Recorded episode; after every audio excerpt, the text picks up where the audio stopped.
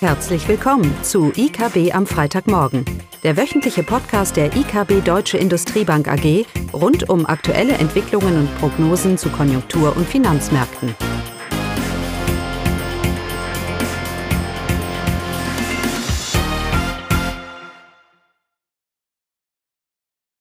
Hallo und herzlich willkommen zu IKB am Freitagmorgen. Heute mit Klaus Bauknecht und Eugenie Wiebe. Heute berichten wir über folgende Themen.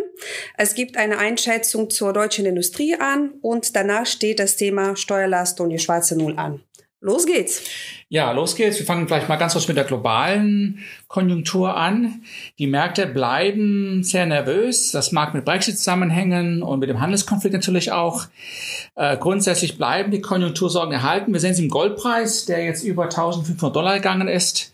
Der wird ja maßgeblich auch getrieben von den US-Renditen. Die wiederum gehen weiter nach unten. Zehn Jahre bei 1,56 jetzt. Hängt auch damit zusammen, dass doch jetzt eine dritte Zinssenkung mehr und mehr eingepreist wird. Die Fed hat auch schon erste Indikationen gegeben, dass wir dieses Jahr noch eine Senkung von 25 Basispunkte hier sehen werden. Äh, sind auch ein bisschen nervös über die Fed, weil sie doch jetzt äh, sehr aggressiv im Geldmarkt tätig war in den USA. Ähm, da gab es gewisse Liquiditätsengpässe, wird auf äh, Steuerzahlungen geschoben. Andere sagen, es liegt eher daran, dass man das Trump-Defizit finanzieren muss. Insgesamt ist es so, dass wenn der Privatsektor an den Staat etwas bezahlt, sei es durch eine Anleihekauf oder Steuerzahlungen, ähm, entzieht man dem Geldmarkt erstmal das Geld, weil es ja dann bei der Fed, wo die, wo die US-Regierung ihr Konto hat, äh, gehalten wird. Und dadurch kann es durchaus dann zu Engpässen im Geldmarkt und auch im Interbankenmarkt kommen. Das ist eigentlich nicht, nichts Unübliches. Normalerweise hat eine Notenbank immer äh, sorgt dafür, dass wir eine gewisse Money Market Shortage haben, damit sie ihren Zinssatz natürlich hier äh, durchsetzen kann, den Leitzins. Ähm, in Europa haben wir überhaupt keinen funktionierenden Interbankenmarkt. Das äh, können wir auch ruhig mal erwähnen. Das sieht man an den Tage 2 Seiten. Das sieht man daran, dass die EZB jeder einzelnen Bank äh, so viel Liquidität gibt, wie sie möchte. Das ist eigentlich das ist absolut unnormal. Äh, eigentlich ist die Frage, was ist denn der Markt netto short? Ähm, aber fehlendes Vertrauen auch im europäischen Interbankenmarkt nötigt weiterhin massive Interventionen äh, und Liquiditätsbereitstellungen durch die, durch die EZB. Also es, diese Liquiditätsproblematik im Moment hat eigentlich nichts mit der Geldpolitik zu tun, weil früher oder später dieses Geld von der US-Regierung ja wieder in den realwirtschaftlichen Kreislauf einlaufen sollte und dementsprechend die Liquiditätsengpässe jetzt in den US, im US-Money-Markt wieder etwas auflösen sollte. Naja, aber genug von der, von der US- äh, von den US-Geldmärkten. Insgesamt, wie gesagt, bleibt das Konjunkturbild global äh, unübersichtlich. Und ich glaube, das sieht man auch in der deutschen Industrie, Eugenia. Ja, genau. Ähm, diese Woche war der Fokus in Deutschland insbesondere auf die Auftragseingänge und die Industrieproduktion gerichtet. Ja, die Auftragseingänge im verarbeitenden Gewerbe sind auch jetzt in August geschrumpft, ähm, nachdem bereits schon im Juli ein kräftiges Minus von 2,1 Prozent verzeichnet wurde. Und ähm, der Rückgang, der jetzt im August bei 0,6 Prozent lag, war vor allem ähm, darauf zurückzuführen, dass die Aufträge aus dem Inland um 2,5 Prozent zurückgegangen sind. Das wurde teilweise nur kompensiert durch den Anstieg der Aufträge aus, ähm, aus der Eurozone um 1,5 Prozent und aus dem restlichen Ausland von 0,4 Prozent. Aber insgesamt waren die Zahlen da eher enttäuschend. Ja, positivere Nachrichten kommen aus der Industrieproduktion. Nachdem äh, die Industrieproduktion ja seit Monaten im Abwärtstrend äh, war, konnte im August endlich ein leichter Anstieg verzeichnet werden. Also insgesamt war der Anstieg um 0,3 Prozent. Die Industrie konnte ein Plus von 0,7 Prozent erwirtschaftet werden. Ähm, man soll sich aber mit Optimismus noch zurückhalten, wenn man vor allem rück, ähm, rückläufige Zahlen ähm, aus den Auftrageingängen sieht, dann ähm, könnte man vielleicht von der Trendwende in der ähm, Industrieproduktion noch ein bisschen warten. Genau, also zurückhalten tun wir uns nicht. wir sind ja meistens die, die doch etwas positiver die Dinge sehen. Aber es bleibt doch weiterhin eher enttäuschend. Es muss auch gleich für die Notenbanken, für die EZB grundsätzlich enttäuschend sein, nach all den Anstrengungen, dass sich diese konjunkturelle Abkühlung, dieser Dip, was man ursprünglich mal vermutet hatte, jetzt doch in eine, nicht in eine V, sondern eher in eine U oder vielleicht sogar J Formation, ja, Volkswirte haben so gerne Sachen für alles solche schöne Begriffe, eine J-Formation, was die Konjunktur angeht, ausartet. Und das äh, gibt doch viel Grund zur Sorge. Vor allem, wenn wir natürlich hier einen äh, unkoordinierten, einen chaotischen Brexit erleben werden, dann werden jegliche Prognosen, hat man letzte Woche betont, ist eine digitale Entscheidung, dann werden jegliche Prognosen nach unten genommen werden. Ähm, und es scheint ja mehr und mehr danach auszusehen, aber da wollen wir nicht spekulieren. Das ändert sich doch ja, man kann es fast sagen, stündlich.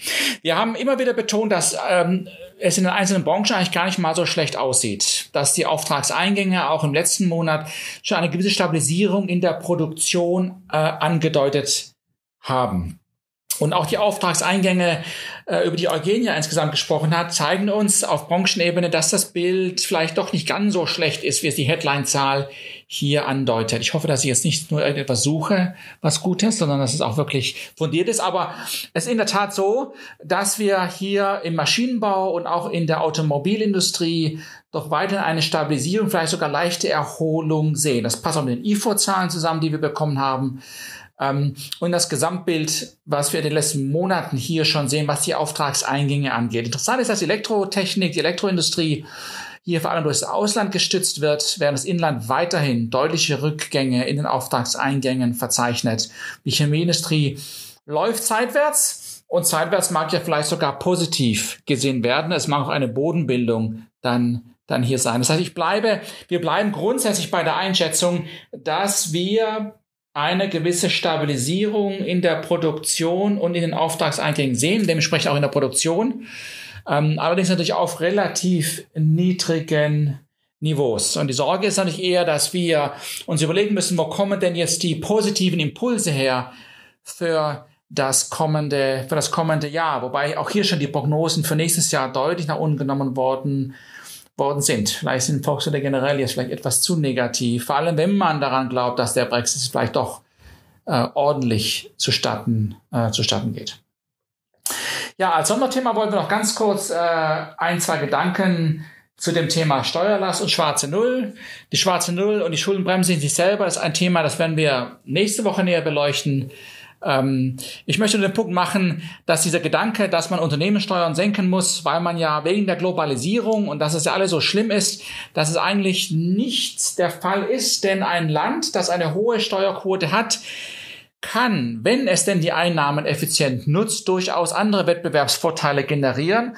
Und es, man kann nicht pauschal argumentieren, dass ich mit einer Globalisierung die Hochheit über die effektive Steuerlast und auch über die Unternehmenssteuer hier verliere. Leider haben unsere Studien gezeigt, dass auch der deutsche äh, Staat seine Ausgaben nicht viel effizienter anwendet als andere OECD-Länder.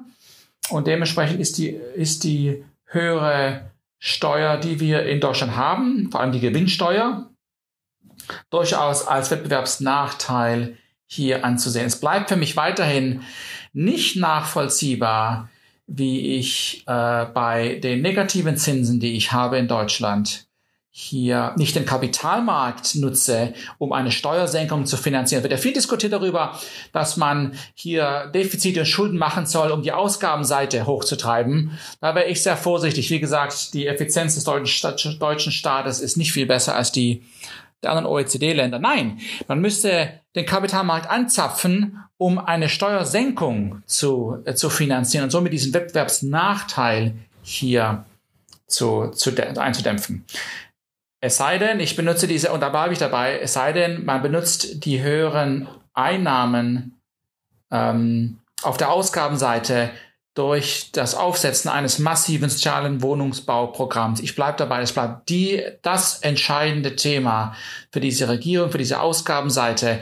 Möchte ich auch die Wettbewerbsfähigkeit Deutschland erhöhen, muss ich auch den notwendigen Wohnraum schaffen. Und wir haben auf sozialer Ebene, Stichwort Gerechtigkeit, wie auch aus der Perspektive der Wettbewerbsfähigkeit der deutschen Wirtschaft einen massiven Nachholbedarf, was den sozialen Wohnungsbau angeht. Da könnte der Staat seine Effizienz, Ausgabeneffizienz deutlich steigern. Der soziale Wohnungsbau ist mehr als nur soziale Gerechtigkeit. Es ist auch ein Wettbewerbsaspekt. Gut, und nächste Woche? Ja, also äh, nächste Woche wird ganz klar äh, die Daten aus China im Fokus stehen. Also China veröffentlicht äh, das WIP zum dritten Quartal und da wird natürlich äh, vom Interesse sein, inwieweit sich die Handelskonflikte auf die chinesische Konjunktur auswirken, ob wir eine weitere Ver äh, Verlangsamung des äh, Wirtschaftswachstums sehen werden. Ähm, es werden auch die Daten zu Exporten, Industrieproduktion und Verbraucherpreise veröffentlicht. Ja, für Deutschland kommt noch die ZDW, äh, ZDW-Umfrage zu den Konjunkturerwartungen, äh, was noch interessant ist. Und ansonsten bleibt natürlich Brexit ein Thema, so wie jede Woche. So wie jeden Tag. Was, ne? ja. Das war's von unserer Seite. Tschüss. Tschüss. Das war das wöchentliche IKB am Freitagmorgen. Sie wollen immer über neue Ausgaben informiert bleiben? Dann direkt den Podcast abonnieren oder besuchen Sie uns unter www.ikb-blog.de/podcast.